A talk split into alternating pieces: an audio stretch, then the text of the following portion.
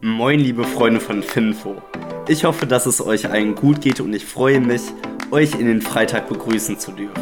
Für den heutigen Podcast habe ich folgende Themen vorbereitet. Die Bank of America kündigt die höchste Zinserhöhung seit 27 Jahren an. United Internet möchte GMX und Web.de verkaufen. Die Credit Suisse kündigt Massenentlassungen an.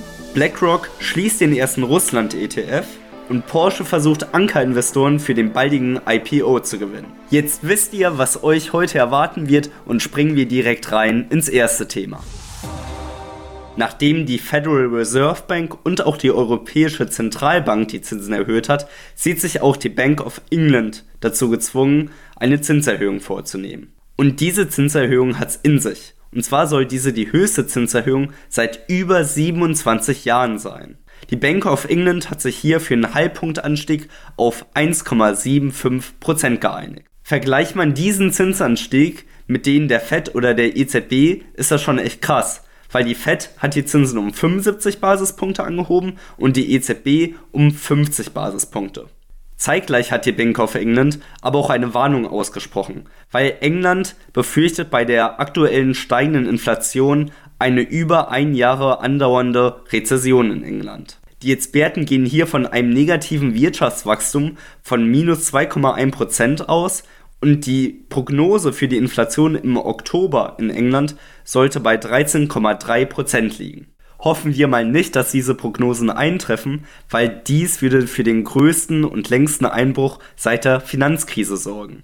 Die Nachrichten fand natürlich der Währungsmarkt nicht allzu lustig und hat den Sterlingpfund dadurch 0,7% nach unten rauschen lassen. Auch an diesem Fallbeispiel von England sieht man wieder, die Inflation ist mächtig am Steigen. Die Weichwährungen verlieren mächtig an Wert und die Zentralbanken versuchen wirklich alles in ihrer Macht Stehende, um die Zinsen wieder anzusteigen, damit der Wert auch stabil bleibt der Währung. Aber auch hier sieht man, dass die Währung massiv an Wert verliert. Und auch hier bleibt wieder die Aussage, es gibt keine tatsächliche Alternative zur Sachanlage. Natürlich sollte man einen Notgroschen besitzen und ein bisschen Cash beiseite haben, falls mal etwas passiert, aber den größten Anteil seines liquiden Vermögens, den sollte man dann doch lieber irgendwo in Sachanlagen stecken, damit das Geld auch produktiv für einen arbeiten kann und Gewinne erwirtschaftet. Gewinne erwirtschaften, das hat sich wohl auch der Internetdienstanbieter United Internet gedacht, weil die möchte anscheinend die Sparte für Verbraucheranwendungen verkaufen. Zur Verbraucheranwendungssparte von United Internet gehört unter anderem der Anbieter GMX oder Web.de. Ich denke mal, GMX und Web.de muss ich euch nicht großartig erklären. Viele von euch haben bestimmt auch eine E-Mail-Adresse dort, weil im November 2021 konnte GMX noch 17,7 Millionen Mitglieder verzeichnen und Web.de sogar 20,76 Millionen Mitglieder. Branchenkenner gehen jetzt davon aus, dass diese Sparte circa mit 1,5 Milliarden Euro bewertet werden könnte. Die Käufersuche wird durch die Investmentbank Parella Weinberg abgewickelt und soll auch schon bereits seit Frühjahr im Gange sein. Im Mai sollten unter anderem bereits schon die ersten Informationspakete an die potenziellen Käufer versendet worden sein. Besonders interessant für den Kauf von GMX und Web.de sind insbesondere Private Equity Fonds, die hier wirklich ihrer kreativen Energie vollen Lauf lassen können. Die ersten Angebote für ein Angebot sollten jetzt wahrscheinlich die kommenden Tage reingeflattert kommen und der Verkauf kann ab Herbst möglich sein. Es ist jedoch anzumerken, dass United Internet immer noch sagen kann, dass sie nicht verkaufen wollen. Die Aktionäre von United Internet hat diese Nachricht auf jeden Fall sehr gefreut, denn die Aktie ist bis 1,37% in die Höhe geschossen, wohingehend der SP 500 als Vergleichsindex 0,6% nach unten gefallen ist. Ob United Internet jetzt aber tatsächlich web.de und GMX verkaufen wird, das kann ich nicht sagen, da müssen wir wirklich auf die tatsächliche Bekanntmeldung warten. Darauf zu spekulieren, dass sie aber Web.de und GMX nicht verkaufen oder nicht, würde ich jetzt einfach mal nicht tun. tun. Kommen wir jetzt zum nächsten Thema, und zwar zur Credit Suisse. Bei der Credit Suisse läuft es ja aktuell nicht ganz so gut, das hatten wir aber auch schon in einer vergangenen Folge vom Finfo Podcast besprochen. Jetzt versucht die Credit Suisse aber die Gesamtkostenbasis um circa eine Milliarde US-Dollar zu drücken. Um das zu erreichen, wird über eine aggressive Reduktion von Stellen gesprochen. Es steht hier im Raum, dass mehrere tausend Stellen weltweit gekürzt werden sollen und ich denke mal, dass das irgendwo auch sinnvoll ist, weil Ende Juni waren noch mehr als 51.000 Leute bei der Credit Suisse angestellt. Man merkt hier auf jeden Fall, dass der neue CEO Ulrich Körner versucht das Ruder umzudrehen.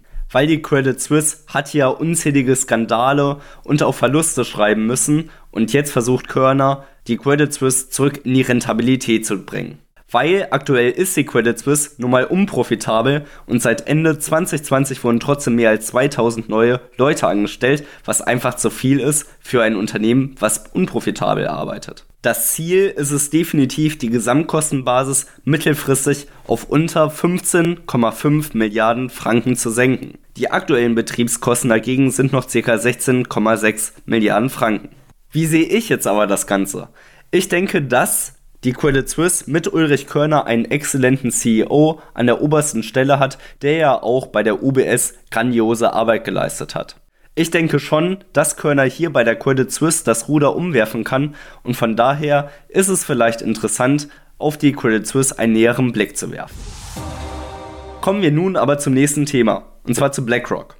BlackRock hat angekündigt, dass sie den ersten russischen ETF schließen wollen, der 2018 noch 800 Millionen US-Dollar hielt. Der Ticker des ETS lautet ERUS und das ist der erste große Russland-ETF in den USA, der jetzt enden soll. Das offizielle Enddatum des Fonds wird auf den 17. August festgelegt und die Erlöse aus den Positionen werden hier liquidiert und werden an die Aktionäre hier verteilt. Man muss hier aber wirklich auch die kritische Situation von den ganzen Aktionären beachten, denn die meisten Bestände des Fonds können aufgrund der ganzen Sanktionen oder der Handelsstopps, die aktuell noch geschehen, nicht verkauft werden. Dadurch kann auch die ganze Liquidierung des Fonds noch viel Zeit in Anspruch nehmen. Als absolutes Enddatum hat BlackRock den 31. Dezember 2023 genannt. Danach haben die Aktionäre keine Garantie mehr darauf, dass sie Erlöse erhalten. Als Aktionär kann man hier wirklich nur froh sein, dass man nur in einen ETF investiert hat und nicht in irgendwelche Optionen reingegangen ist, weil da könnte es noch viel bitterer aussehen. Ich denke, dass BlackRock hier den richtigen Schritt gegangen ist, diesen ETF zu schließen und den Aktionären auch die Erlöse auszuschütten. Es ist nicht gewiss, wie sich die ganze Lage rund um Russland weiterhin entwickeln wird und es weiß ja auch noch keiner, wann wirklich die ganzen Sanktionen oder Handelsstopps aufhören und da dann doch lieber einen Schlussstrich ziehen. Kommen wir nun aber zum letzten Thema. Und zwar versucht Porsche, Ankerinvestoren für den IPO zu gewinnen. Porsche ist hier insbesondere mit Ankerinvestoren des Nahen Ostens im Gespräch und hier insbesondere mit Mubadala Invest Co. und ADQ, die aus Abu Dhabi kommen. Neben den Ankerinvestoren aus Abu Dhabi ist Porsche aber auch im Gespräch mit den Fonds aus Kanada, Malaysien und dem norwegischen Fonds. Was auf jeden Fall interessant ist, ist, dass der VW-Aktionär Qatar Invest Authority bereits hier eingestiegen ist. Der ganze Börsengang rund um Porsche wird durch Goldman, Bank of America, JP Morgan und der Citigroup durchgeführt und VW hofft hier auf eine Bewertung von 62 Milliarden US-Dollar. Man merkt hier auf jeden Fall aufgrund der Frequenz der ganzen Porsche-News in den letzten Wochen und Monaten, dass es immer mehr wird. Es scheint Volkswagen also dieses Mal wirklich ernst zu meinen, weil sie hatten ja auch schon im Vorfeld mehrere Jahre vorher gesagt, wir bringen Porsche an die Börse und haben es dann doch nicht gemacht. Jetzt scheinen sie es aber ernst zu meinen. Für alle, die dieses Thema näher interessiert, die können auch gerne einmal auf alleaktien.de nachsehen, weil zum gesamten Porsche IPO haben wir auch schon einen gesamten Artikel publiziert, der sehr zu empfehlen ist. Nun aber freue ich mich, euch ins Wochenende begrüßen zu dürfen. Genießt die warme Sonne, macht was mit euren Freunden und entspannt einfach mal ein bisschen. Ich freue mich, euch am Montag wieder begrüßen zu dürfen und sonst bleibt mir nichts anderes übrig, außer zu sagen, macht's gut, ciao.